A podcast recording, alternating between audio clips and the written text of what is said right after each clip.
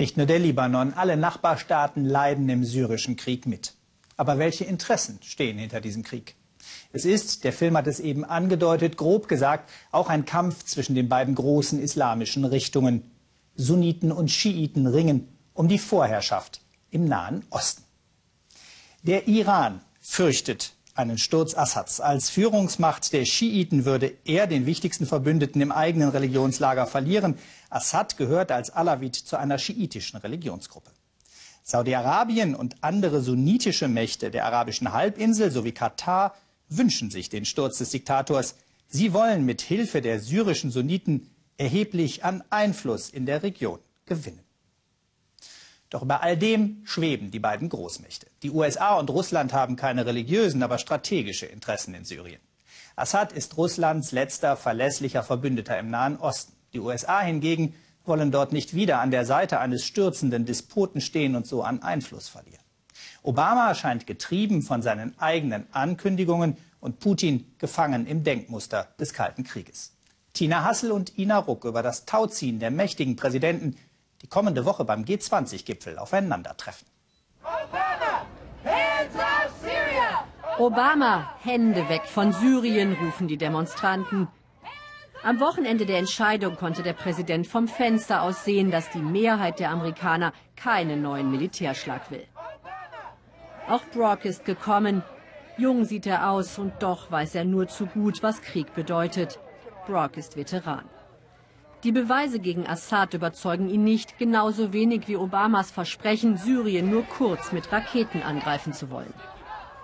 Die Beweise haben mich nicht überzeugt. Ich bin gegen den Militärschlag, selbst wenn Assad für den Giftgasanschlag verantwortlich ist. Auch Bill Clinton hatte versprochen, keine Truppen in den Irak zu schicken, als er ihn Ende der 90er bombardieren ließ. Ein paar Jahre später kämpften wir dort sehr wohl.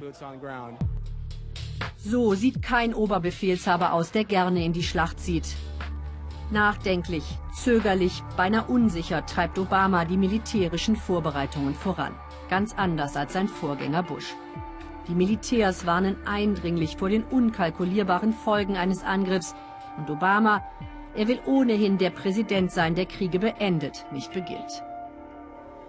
Während auf allen US-Kanälen seit Tagen die Kriegstrommeln schlagen, Experten stundenlang Szenarien durchspielen und die Zerstörer im östlichen Mittelmeer bereitstehen, betont der Präsident mehrfach, wie ausgelaugt er ist angesichts eines neuen Militärschlags.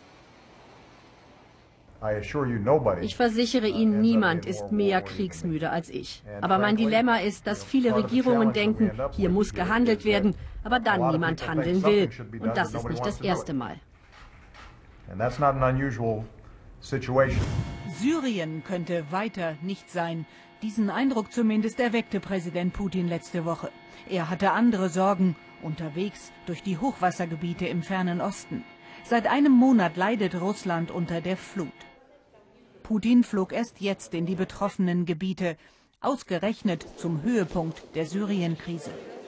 Er besuchte Notunterkünfte, versprach den Flutopfern schnelle staatliche Hilfe und stauchte in altbekannter starker Mann-Manier Regionalpolitiker zusammen. Ich höre, die Menschen in den Lagern bekommen nur so eine Mehlpampe zu essen wie im Knast. Muss ich sie etwa erst selbst auf Knastnahrung setzen oder was? Sofort wird das geändert. Die Syrien-Politik überließ er seinem Außenministerium. An Russlands Haltung ändert sich ohnehin nichts. Der Kreml hat bislang jede UN-Resolution zu Syrien durch Veto blockiert und sieht sich doch mit der eigenen Machtlosigkeit konfrontiert. Auch Putin kann den Militärschlag nicht verhindern. Russlands Position sei derzeit dennoch höchst komfortabel, erklärt uns ein einflussreicher Politologe.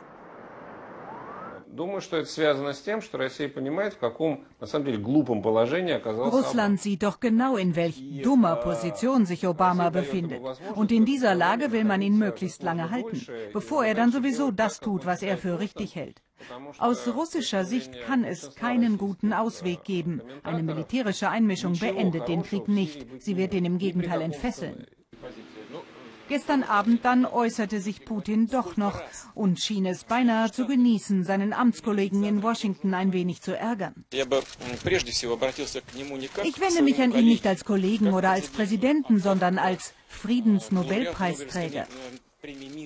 Wie oft waren die USA Initiatoren von bewaffneten Konflikten? Afghanistan, Irak, Libanon. Und wir haben dort weder Beruhigung noch Demokratie. Obamas Giftgasvorwurf an Assad nannte Putin gar kompletten Unsinn. Eiszeit zwischen zwei Präsidenten, die unterschiedlicher kaum sein können. Schon die Körpersprache auf dem G8-Gipfel zeigt, wie unterkühlt das Verhältnis von Putin und Obama ist. Weil Russland mit seinem Veto jede politische Lösung in der UN blockiert, sieht sich Obama erst gezwungen, militärisch gegen Syrien vorzugehen. Ungewöhnlich offen macht Obama seinem Unmut Luft, ausgerechnet in der Late-Night-Show von Jay Leno. Er habe Putin die Hand ausgestreckt, doch Moskau sei zurück auf Kurs in alte Zeiten der Blockpolitik. Es gibt natürlich noch eine Verhandlungsbasis mit den Russen, uh, aber sie fallen zurück ins Denken des Kalten Kriegs. Doch der Mann im Weißen Haus wirkt schwach bei diesen Kräftemessen. Die Amerikaner erleben ihren Präsidenten nicht treibend, sondern getrieben, verheddert in der selbstgesetzten roten Linie, gefangen in Drohungen, denen keine Taten folgen. Genüsslich werfen einflussreiche Republikaner Obama Führungsversagen vor. Wenn die USA jetzt nicht handeln, und zwar mit einer sehr deutlichen Antwort, ein paar Raketen auf Syrien abzuschießen, reicht da nicht, dann ist unsere Glaubwürdigkeit endgültig verspielt, so wir überhaupt noch eine haben. Dass Obama die vielleicht wichtigste Entscheidung seiner zweiten Amtszeit in die Hände des Kongresses legt, ist mehr als riskant. Noch sind die Abgeordneten nicht überzeugt. Sollten sie ablehnen, droht ihm dieselbe Niederlage wie seinem britischen Kollegen. Fast befreit verkündet der Präsident die neue Marschroute. Seine Botschaft, ich könnte alleine, aber gemeinsam sind wir stärker. Ich habe entschieden, dass die USA einen Militärschlag gegen Ziele des Assad-Regimes durchführen sollen. Ich glaube aber seit langem, dass unsere Macht nicht nur in unserer militärischen Stärke liegt, sondern in dem Vorbild einer Regierung des Volkes für das Volk zu sein. Deshalb habe ich entschieden, vor einem Waffengang zunächst die Zustimmung der Abgeordneten im Kongress zu suchen.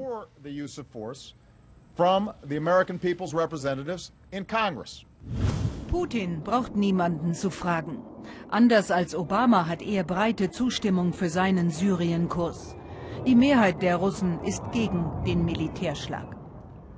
Bei Moskau geht heute die große Luftfahrtmesse zu Ende. Die Leistungsschau der Rüstungsindustrie. Jahrzehntelang kauften auch die Syrer hier ein. Moskau schickt auch heute noch Waffen nach Syrien, vor allem Munition und Ersatzteile. Ob auch mehr geliefert wird, ist unklar. Bei der Messe kann man zumindest anschauen, was Assad bei den Russen alles bestellt hat.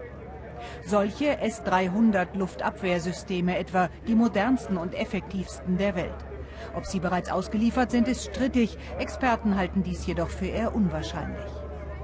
Gestern hieß es aus Militärkreisen, wegen Geldnot der Syrer seien nun manche Verträge auf Eis gelegt, auch die für solche Kampfbomber vom Typ MiG-29.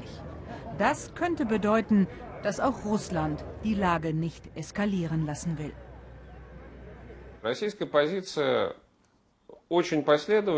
Russlands Position ist sehr konsequent. Man kann sie unmoralisch nennen oder im Gegenteil sehr vernünftig. Es geht Russland nicht darum, den Krieg in Syrien zu beenden. Es geht darum, nicht zuzulassen, dass das libysche Modell zur Norm wird, dass also von außen entschieden wird, welche Seite in einem Bürgerkrieg die gute ist und dass dann dieser Seite von außen zur Macht verholfen wird. Doch Russlands Kurs ist alles andere als eindeutig. Man ist einerseits strikt gegen jedes Eingreifen von außen und mischt doch selbst durch Waffenlieferungen kräftig mit. Am Donnerstag beginnt in Russland der G20-Gipfel, vielleicht die letzte Chance für Diplomatie, wenn denn überhaupt noch irgendjemand zum Reden bereit ist. Frage jetzt live an Tina Hassel in Washington. Tina, Sie verfolgen seit Tagen das Pokerspiel um einen möglichen Einsatz der Amerikaner in Syrien. Jetzt will Barack Obama den Kongress vorher befragen. Was ist Ihr Eindruck? Ist der Präsident wirklich noch zum Eingreifen entschlossen oder sucht er schon einen Ausweg?